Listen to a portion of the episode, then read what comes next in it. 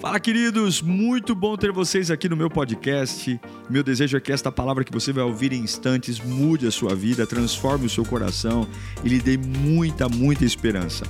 Eu desejo a você um bom sermão. Que Deus te abençoe.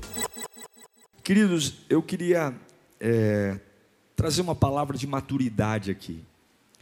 A gente acabou de sair de uma conferência é, muito importante, que eu tenho certeza que mexeu com a nossa vida, né? mexeu com a nossa estrutura, fomos renovados, exortados, enfim. Eu creio já que a Lírio já não é mais a mesma igreja, a gente já não pensa igual. Mas eu queria trazer uma palavra de reflexão a respeito de dó. Dó. A nossa sensibilidade em sentir dó das pessoas. Uma palavra que Deus colocou no meu coração foi: não tenha dó das pessoas. O amor é algo muito subjetivo. Quando a gente fala assim, você me ama? A pessoa vai responder, eu te amo. Mas nós sempre olhamos o amor pela perspectiva do que nós achamos que é amor.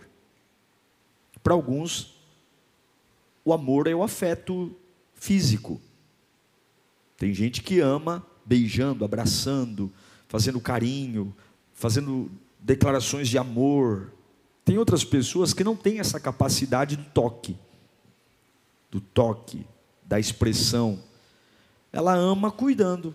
Ela não, ela não tem coragem de dizer eu te amo, de dar um beijo, um abraço, mas ela cuida de tudo. Ele cuida de tudo. Porque na cabeça dele, amar é cuidar, é assim que ele aprendeu.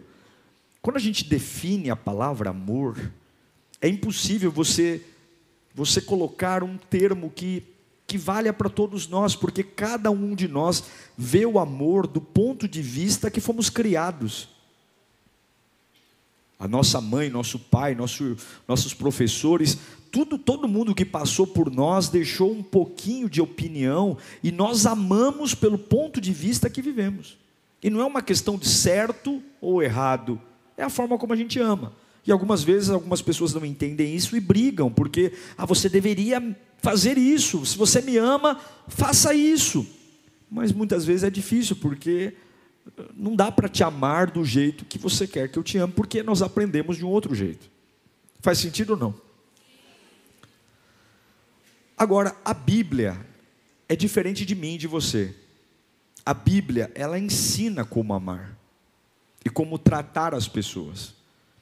Diferentemente de, de mim e você, que podemos ter critérios diferentes, ideias diferentes, a Bíblia não. A Bíblia ela trata exatamente igual. E eu afirmo para você: não tenha dó das pessoas. Repita comigo: eu não posso ter dó das pessoas. Eu acredito que a gente não deve ter dó de ninguém, porque cada pessoa está vivendo exatamente hoje o que precisa viver.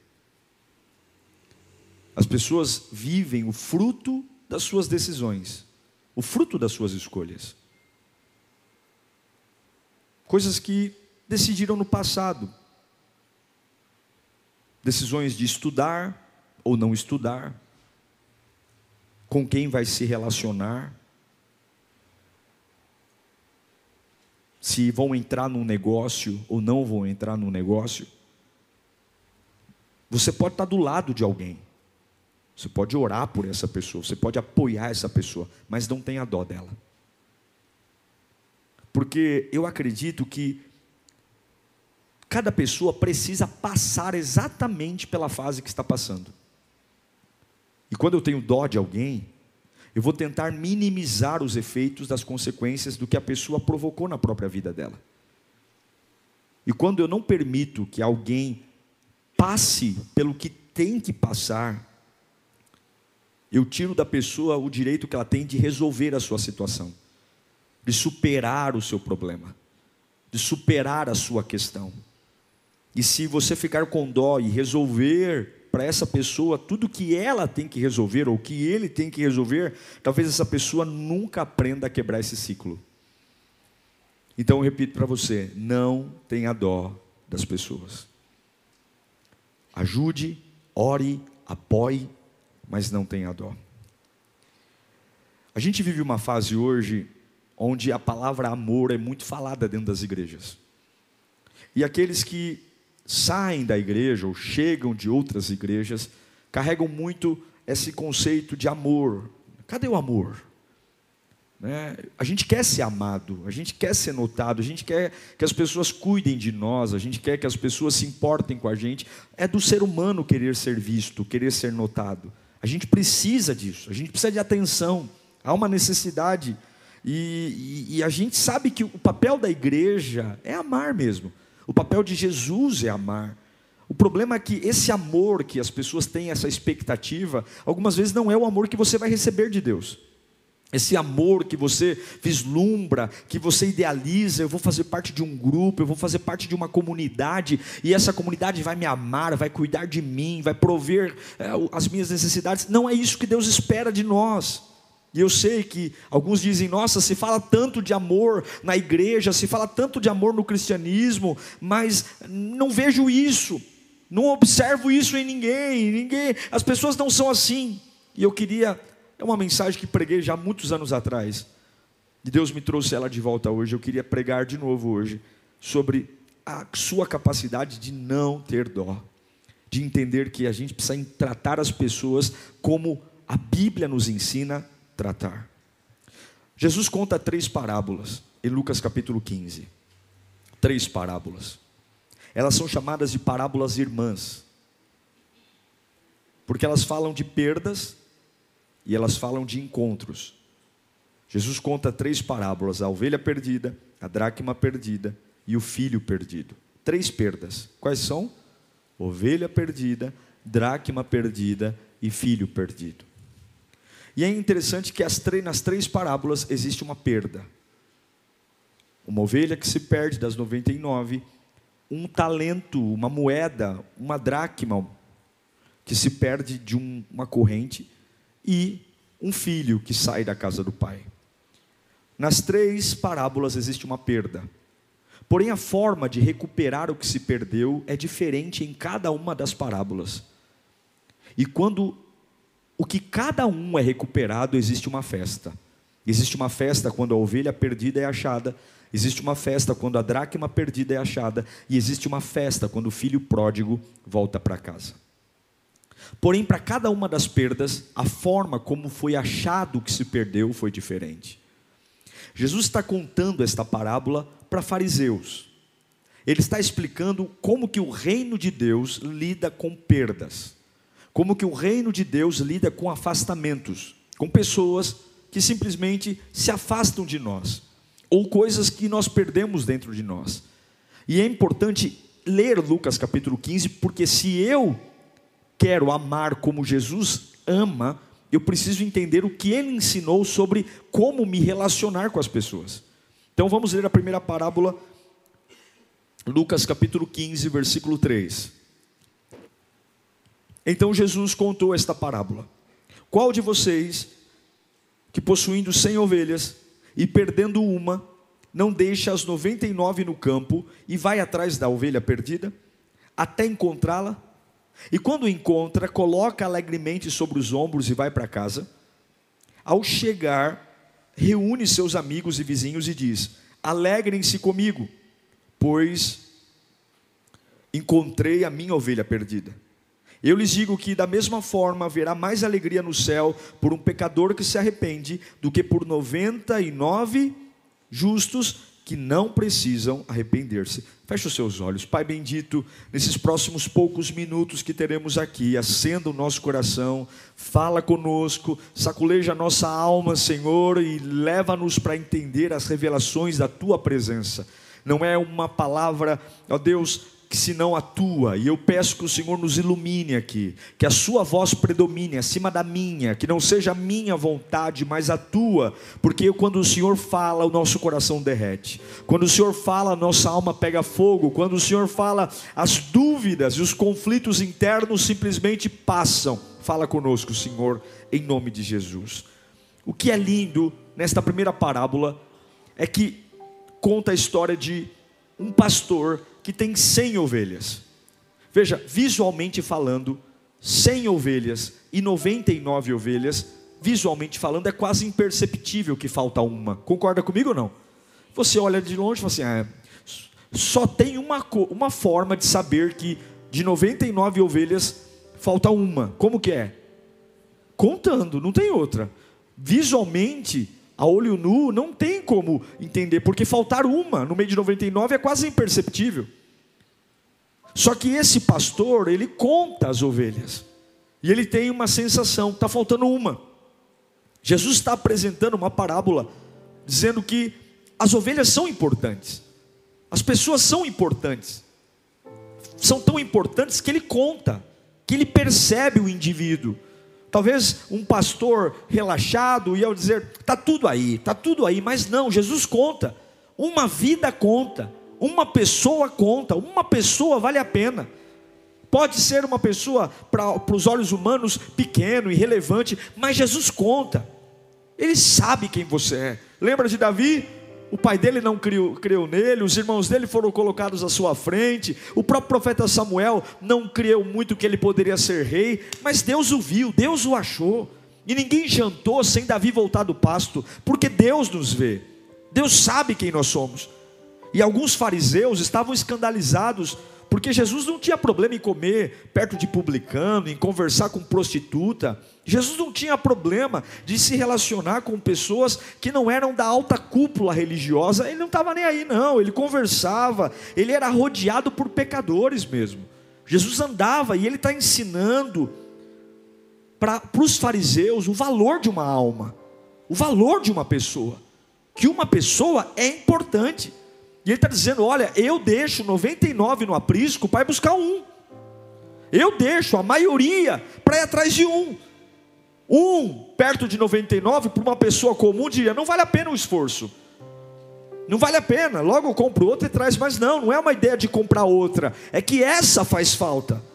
Mas a explicação desta parábola é, é linda, porque ele deixa 99 ovelhas no aprisco, ele enfrenta penhascos, montanhas, e ele vai atrás, porque ele sabe que o que está perdido é uma ovelha, é uma ovelha que está perdida.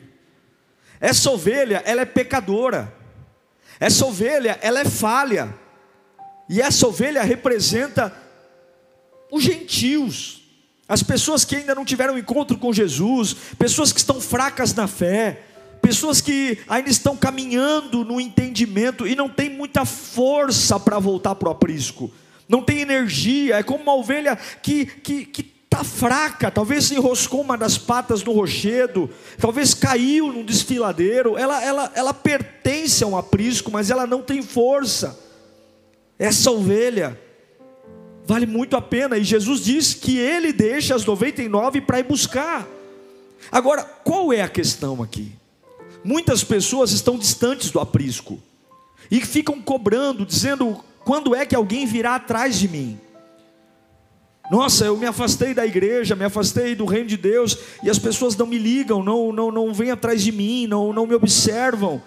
Nossa, eu, eu tenho algumas coisas da minha alma que eu não aceito, eu estou nervoso e, e eu fico chateado porque a igreja não me ama. Mas o que é importante entender é que muitas pessoas cobram resgate.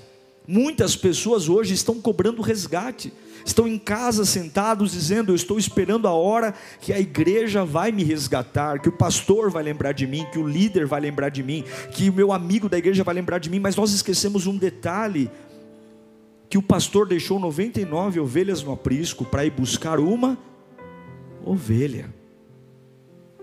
Ele deixou 99 ovelhas para ir buscar uma ovelha. Aquela que se perdeu, não tem força para voltar, não sabe voltar, mas o caráter, o coração, a essência dela é de uma ovelha. E a gente não sabe por que ela não consegue voltar. Talvez por uma questão financeira, talvez por uma questão emocional, talvez por uma questão uh, física, mas a vontade dela é estar no aprisco, porque ela tem características daqueles que estão no aprisco. Ela tem um coração lá. E esse é o grande problema. Ele deixa 99, ele não tem problema com o pecado da ovelha perdida. Ele não tem problema com a fraqueza da ovelha perdida. Ele não tem problema. A única coisa que ele faz para deixar 99 atrás é porque o coração é de ovelha. Você sabe que o único animal na natureza que não tem defesa, a cobra tem defesa, o cachorro tem defesa, o leão tem defesa, a ovelha é o único animal terreno que não possui defesa. A ovelha ela é 100% vulnerável. É por isso que a ovelha depende do pastor. O pastor ele precisa dormir com a ovelha. O pastor, lembra que Davi diz sobre pastos verdejantes? O pastor ele precisa ir atrás de comida verde, porque ovelha, além de ser 100% vulnerável, ovelha não come qualquer coisa. Ei, não confunda ovelha com bode. Não confunda. Você sabe que no interior os bodes são chamados lixeiros do sertão. Tem bode que come até lata de alumínio. Já ouviu falar disso não? Tem bode que bode come tudo. Bode come tudo. Come papelão, bode come qualquer coisa. A ovelha não. A ovelha não come nem grama velha, grama seca, a ovelha só come grama verde. Então, aquele que se perdeu é uma ovelha, não é um lobo, não é uma cobra, não é um leão, não é alguém com sede de vingança, de justiça, não é um mimimi, não é uma, um bicho preguiça, é uma ovelha. E esse é o grande problema. Tem muitas pessoas que não têm um coração de ovelha e estão esperando ser resgatadas. E não serão resgatadas, por quê? Porque o pastor, a Bíblia diz que ele deixa 99 para ir buscar uma ovelha. Ovelha. E ovelhas não são cobras, ovelhas não são elefantes, ovelhas não são animais diversos. Ovelha é ovelha, é aquela que é indefesa é aquela que não come qualquer coisa, é aquela que está longe, porque não consegue voltar. Cuidado quando você enxergar alguém querendo resgate e falando: ninguém me ama, ninguém me ama, ninguém me ama. A Bíblia diz que o resgate é para é para ovelhas. O resgate é para ovelhas. É para aquele que Está doente. É papel da igreja ir atrás desse. Ele está doente. Ele não consegue, mas ele quer, quer. Ele quer ajuda, quer. Ele quer ser acompanhado, quer. Não, não, ele não quer não. Ele cobra, mas não quer. Cuidado, porque ele não deixou 99 ovelhas para ir buscar qualquer outro que não fosse uma ovelha. Ovelha. Aí ele continua, ele conta uma outra parábola. Ele conta a parábola em Lucas capítulo 15, do 8 ao 10. Ele conta outra história. A primeira perda foi a ovelha, que foi achada, e quando trouxe a ovelha para casa, houve uma festa. E agora ele conta outra parábola, Jesus dizendo: Ou qual é a mulher que, possuindo dez dracmas e perdendo uma delas, não acende uma candeia, varre a casa e procura atentamente até encontrá-la. E quando a encontra, reúne suas amigas e vizinhas e diz: Alegrem-se comigo, pois encontrei a minha moeda perdida. Eu lhes digo que, da mesma forma, há alegria na presença dos anjos de Deus por um pecador que se arrepende. Diferente da ovelha que se perdeu e não sabe o caminho de volta, mas tem um coração de ovelha, quer estar com o pastor, quer estar no aprisco, e o pastor deixa tudo para ir atrás dela, agora é uma outra perda. E essa perda acontece dentro de casa. Essa mulher não está na rua, essa mulher ela não está na balada, ela não está na boate, ela não está eh, no samba, ela não está no forró, ela está dentro de casa. E Jesus conta porque tem pessoas que se perdem dentro de casa.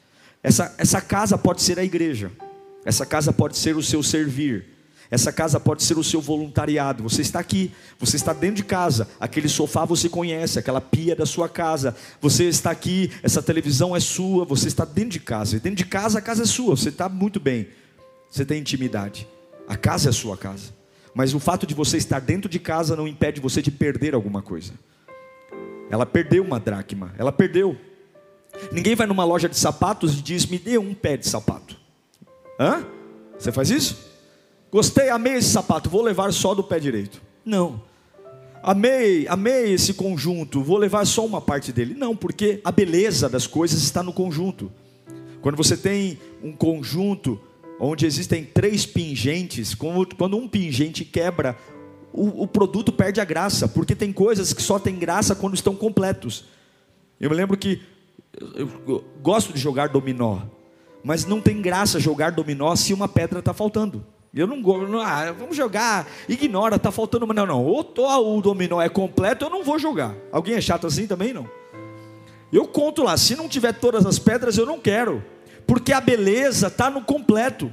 Então essa mulher está dentro de casa, ela está dentro de casa, só que ela tem uma ela tem um conjunto de pingentes, são dez, ela perdeu um, tem nove. Não tem jeito, entre um e outro vai ter um espaço maior, e vai todo mundo lá dizer: está faltando alguma coisa aí ela tem algo de valor que se perdeu. E Jesus diz que tem muita gente dentro da igreja, dentro da religião, que chega uma hora que perdeu. De repente você perdeu a sua oração, você perdeu a sua fé. Você fala, puxa vida, eu estou dentro da igreja, eu estou vindo à casa de Deus, eu estou na lírio, eu não falto no culto, eu dizimo, eu oferto, mas sei lá, sabe que tem alguma coisa que não é mais igual a antes? Sabe quando parece que está faltando alguma coisa em mim? eu não sou mais a mesma pessoa, sei lá, eu não sei muito bem explicar, mas perdi a graça, perdeu a graça, é, é, é a graça que se perde no conjunto, porque a gente é bom quando está completo, a gente é bom quando está completo, o Evangelho é o Evangelho da completude, e de repente essa mulher está dentro de casa e ela perdeu uma moeda, ela perdeu uma dracma, ela perde essa dracma.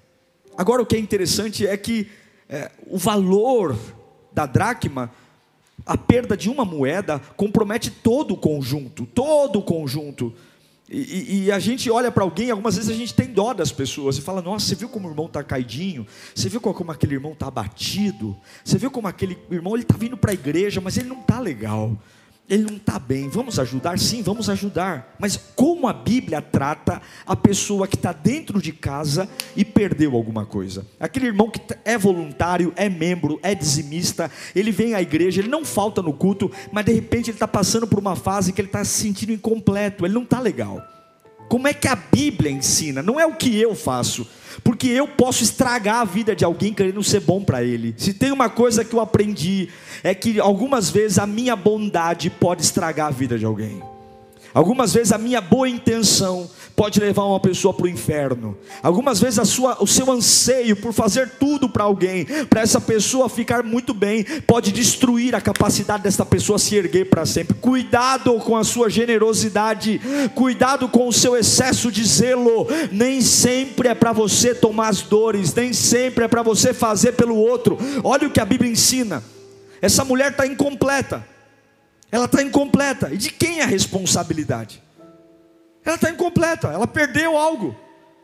O que, que eu diria para ela? Você está incompleta, você não consegue orar mais, você não consegue jejuar mais. Vamos criar um processo de cura para você. Ou talvez alguém diria para ela: Olha, você precisa de um processo de libertação. O diabo deve estar imperando na sua vida. Vamos nos unir, vamos orar. Ah, não, você precisa marcar uma conversa com o pastor Diego. Eu tenho certeza que se você conversar com o pastor, ele vai te orientar, ele vai te dar uma resposta, porque não é normal você estar incompleto desse jeito, não é normal você perder a alegria de estar na presença de Deus. Não, não, não, não. Você precisa de uma mentoria, você precisa fazer um coach, você precisa encontrar o amor. Não, não, você precisa devolver a paixão. A verdade é que quando essa mulher se perde dentro de casa, a Bíblia diz que ela fechou a porta.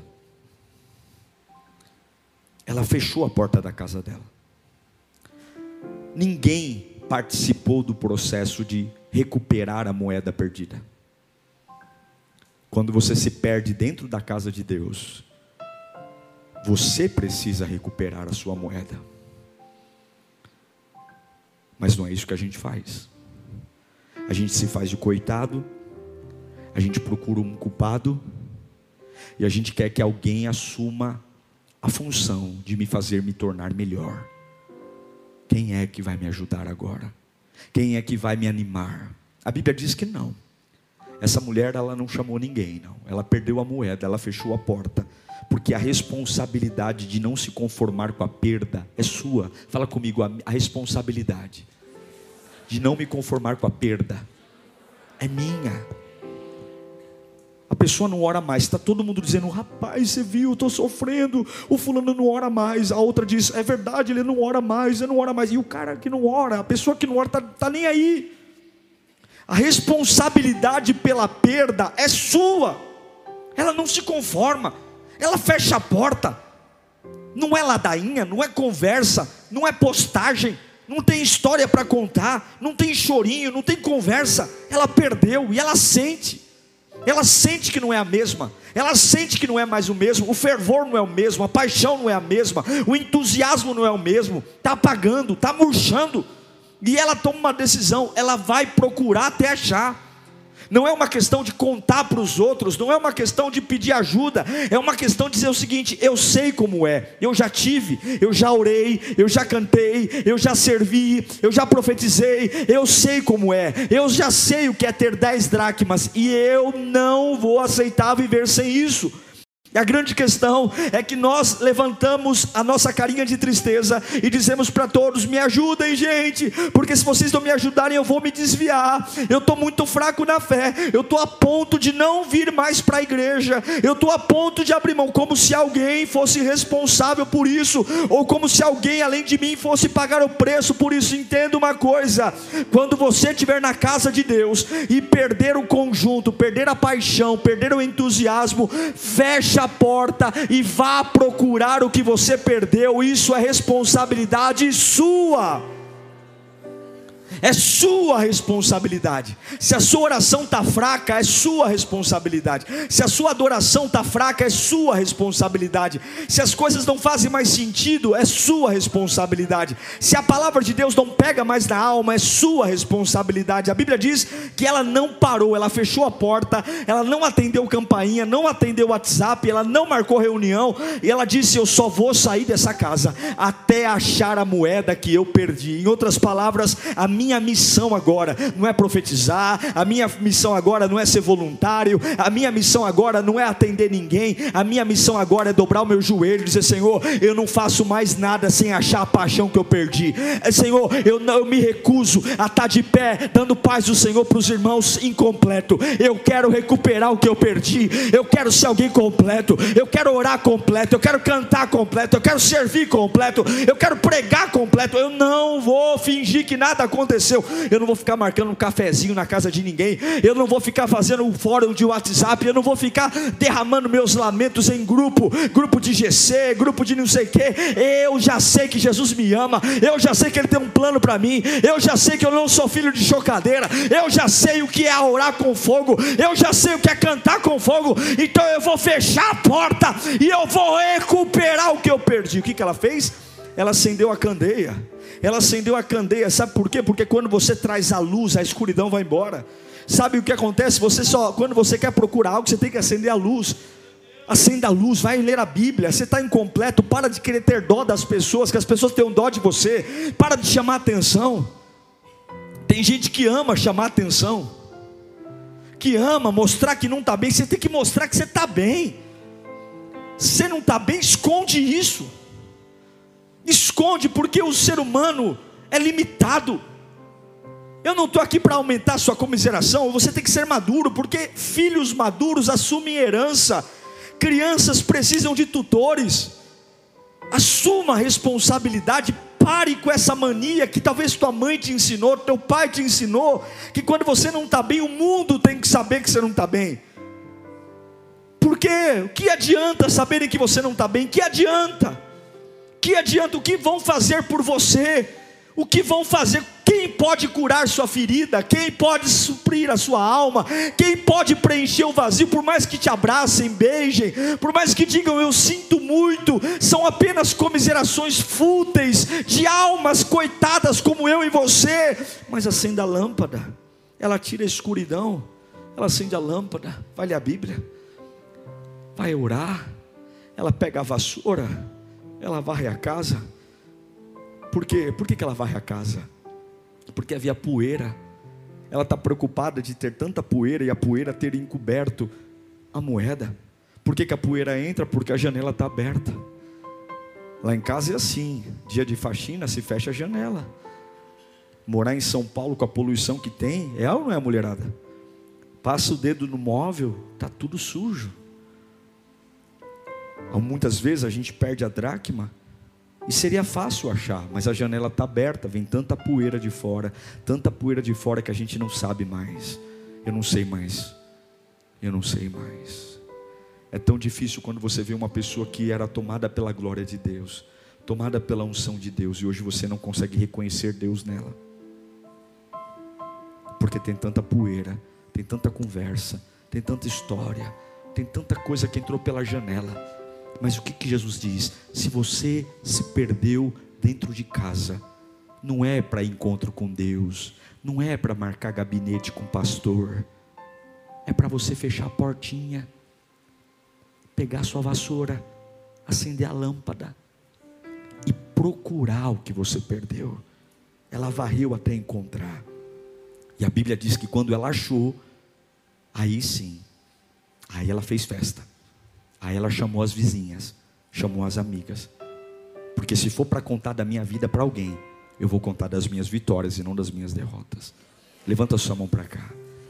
Quando for para falar de você, Fale do avivamento, fale da cura, fale da libertação, fale do amor de Deus, fale da presença do Altíssimo, fale como é gostoso orar, fale como é gostoso sentir a glória de Deus, fala como você não se contém diante dele. É para isso que você vai abrir a boca. A sua vida será uma constante atração de pessoas para ouvir o quanto Deus é bom.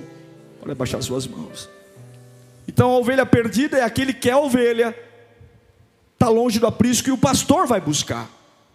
O pastor traz, porque é a ovelha. A dracma perdida é aquele que se perdeu dentro de casa, está dentro da igreja, então é responsabilidade dele se achar. Mas tem a terceira parábola, e aqui nós vamos ler e encerramos. Lucas 15, versículo 11. Jesus conta a terceira história. E Jesus continuou: Um homem tinha dois filhos. O mais novo disse ao pai: Pai, eu quero a minha parte da herança. E assim ele repartiu a sua propriedade entre eles. E não muito tempo depois, o filho mais novo reuniu tudo o que tinha e foi para uma região distante. E lá desperdiçou os seus bens vivendo irresponsavelmente.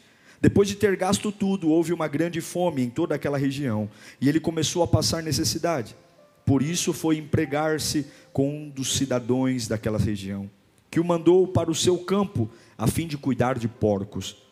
Ele desejava comer ou encher o estômago com as vagens da alfarrobeira que os porcos comiam, mas ninguém lhe dava nada.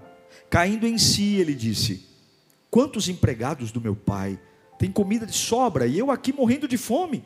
Eu me porei a caminho e voltarei para o meu pai e lhe direi: Pai, peguei contra o céu e contra ti, não sou mais digno de ser chamado teu filho, mas trata-me como um dos teus empregados.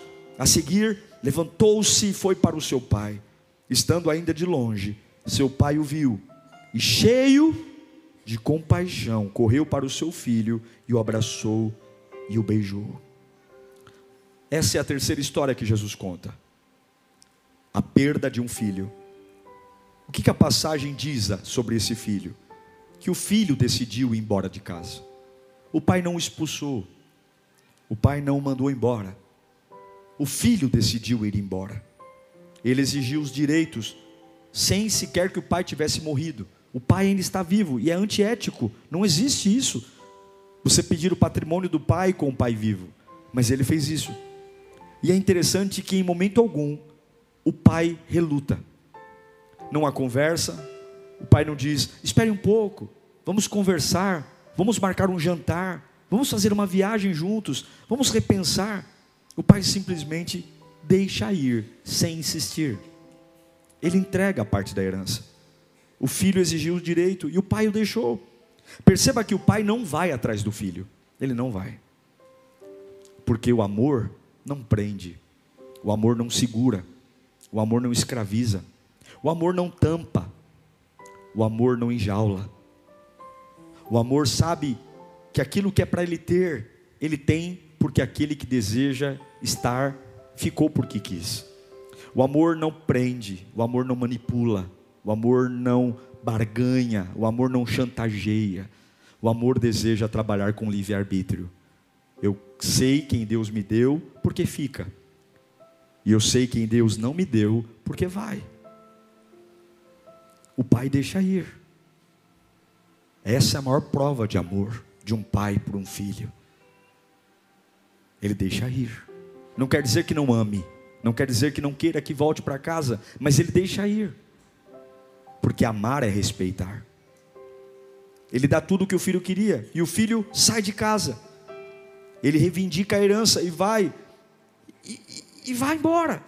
As razões de sair da casa do pai, muitas vezes são razões que ninguém assume: sujeira, pecado, adultério, culpa, mentira.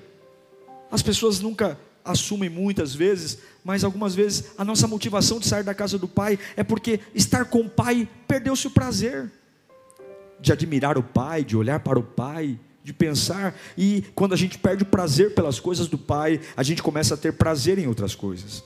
A verdade é que ele vai embora. Eu quero dizer para você que quando você estiver servindo a Deus, você sempre vai poder ir. E Deus nunca vai insistir para que você fique. Você pode estar aqui dizendo, Deus me ama, Ele dá, deu a vida por mim, sim, Ele deu a vida por você, mas Ele nunca vai prender você a Ele. Se você quiser hoje mesmo de tomar uma decisão de nunca mais colocar o pé na igreja e se afundar na cachaça, e se afundar no sexo ilícito e se afundar na bebida, Deus vai dizer amém. É a sua escolha. Eu sinto por você, mas eu continuo sendo Deus, Senhor e Rei.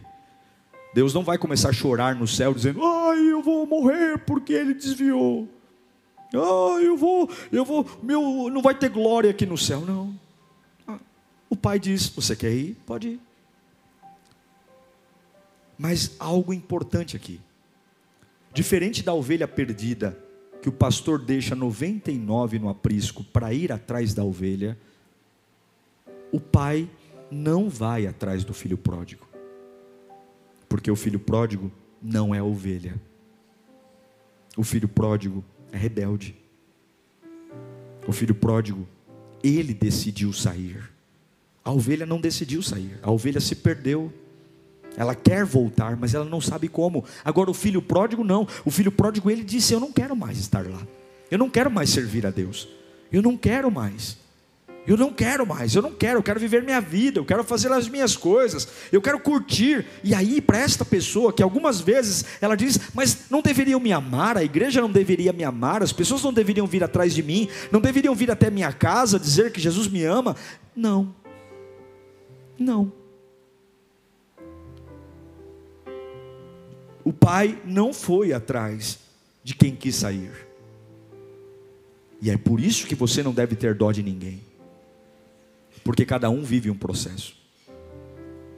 É por isso que você não deve ter dó de ninguém.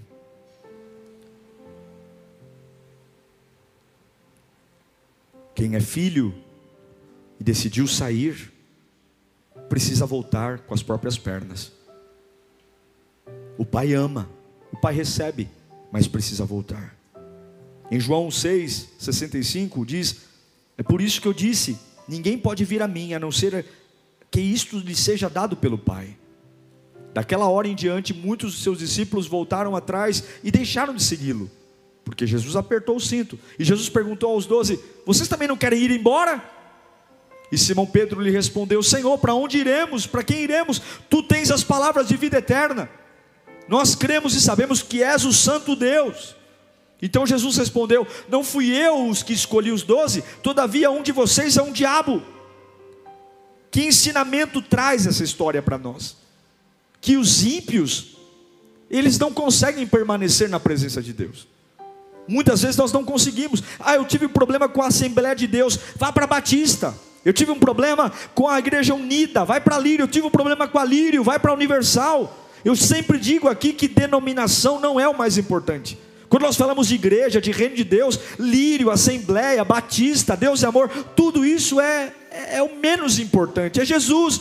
Se você não vai com a cara de um, muda de igreja, mas não larga a fé. Não larga Jesus. O problema é que a gente sai de uma igreja e em vez de ir para outra, a gente vai para o boteco, a gente vai para a cachaça, a gente vai para a biqueira e a gente está dizendo: enquanto não vierem me buscar, eu não vou. Mas você já foi batizado, você já provou do amor do Pai. O Pai já te deu herança, o Pai já te deu governo, o Pai já te deu casa, o Pai já te deu filiação. E Ele está dizendo: Eu te amo, mas eu não vou tirar você do chiqueiro. É você que vai vir. Eu vou te amar, eu vou te dar um anel, eu vou trocar as suas vestes, mas é você que vai vir.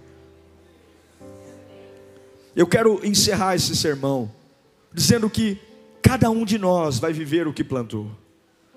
E tem coisas que nós estamos vivendo hoje que a gente precisa viver para aprender, para não fazer de novo, para não errar. Então, quando você olhar para uma pessoa e falar, nossa, eu tenho tanta dó do fulano, eu tenho tanta dó do ciclano, coitado dele, não tenha dó porque você não sabe o que está por trás daquilo.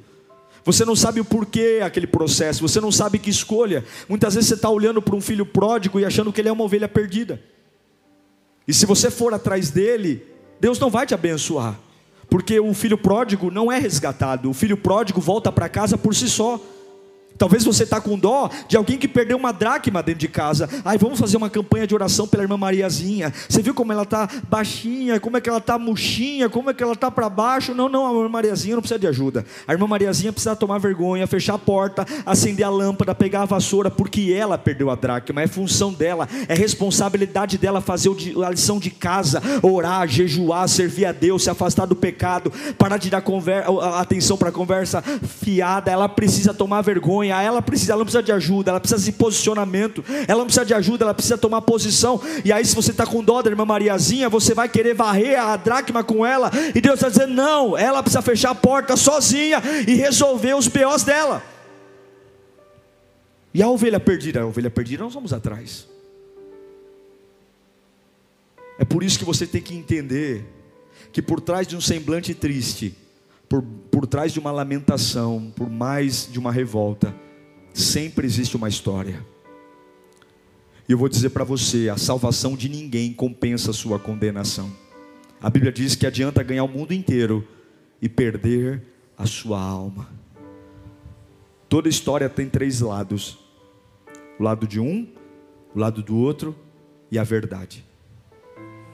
A verdade nem sempre é dita, porque as pessoas brigam para colocar as suas histórias. Então a melhor coisa que você pode fazer é cuide da sua vida. Apoie, ore, mas não tenha dó. Apoie, mas não tenha dó, porque se você tiver dó, você vai querer fazer o que é para ele fazer. E tem processos que só são quebrados quando nós fazemos, quando nós assumimos a responsabilidade, quando nós enfrentamos os nossos BOs quando nós enfrentamos os nossos processos. Então, se você é uma ovelha perdida, continue chorando até que alguém vá te resgatar. É muito provável que se você for uma ovelha perdida, você não está aqui. Você pode estar em casa. E talvez essa mensagem é o resgate do pastor para você. Essa mensagem é Deus falando: Eu vejo você, eu sinto sua falta, volte para o aprisco. Como eu volto? Hoje o Espírito Santo te pega no colo e se homem nenhum bater a porta da sua casa, Jesus vai te buscar. E você vai ter força para voltar a ser quem você era, porque o Espírito Santo vai te trazer. Se você está me assistindo dizendo, pastor, eu sou da dracma, eu estou incompleto.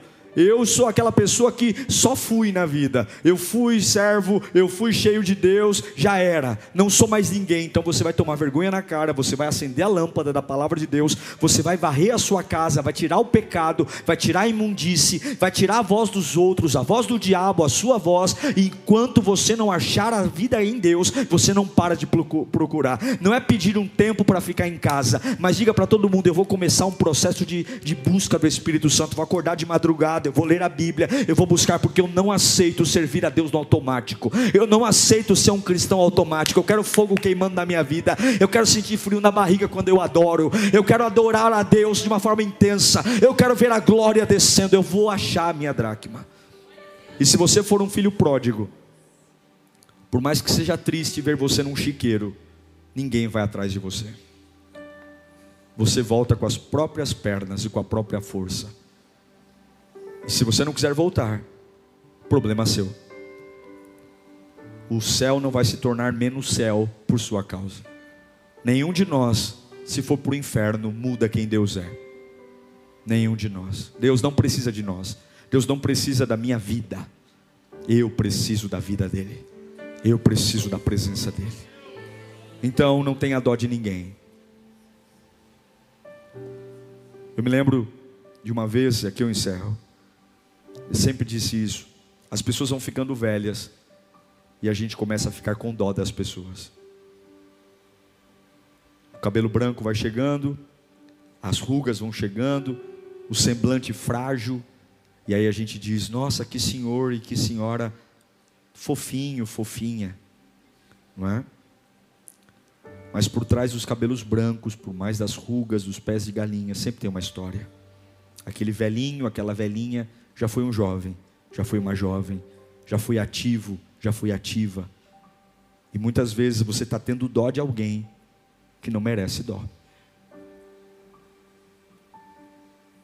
Você está tendo compaixão de alguém que não precisa de compaixão, é apenas a colheita. A colheita de uma vida inteira, sem amor, sem paz. E aí você vai querer compensar. Não tenha dó de ninguém. Você não sabe. Eu não estou dizendo para você não ajudar, para você não apoiar, não incentivar, mas dó não. A Bíblia diz: tome a sua cruz e siga-me. Cada um tome a sua cruz e siga-me. A sua cruz é sua, a minha cruz é minha. E cada um com a sua cruz, e cada um com seu caminhada, buscando ao alvo da soberana vocação em Cristo Jesus. Quero que você feche os seus olhos nesse instante. Se você está me assistindo e você é uma ovelha perdida, e você quer, pastor, eu quero voltar para o aprisco. Peça a Deus hoje.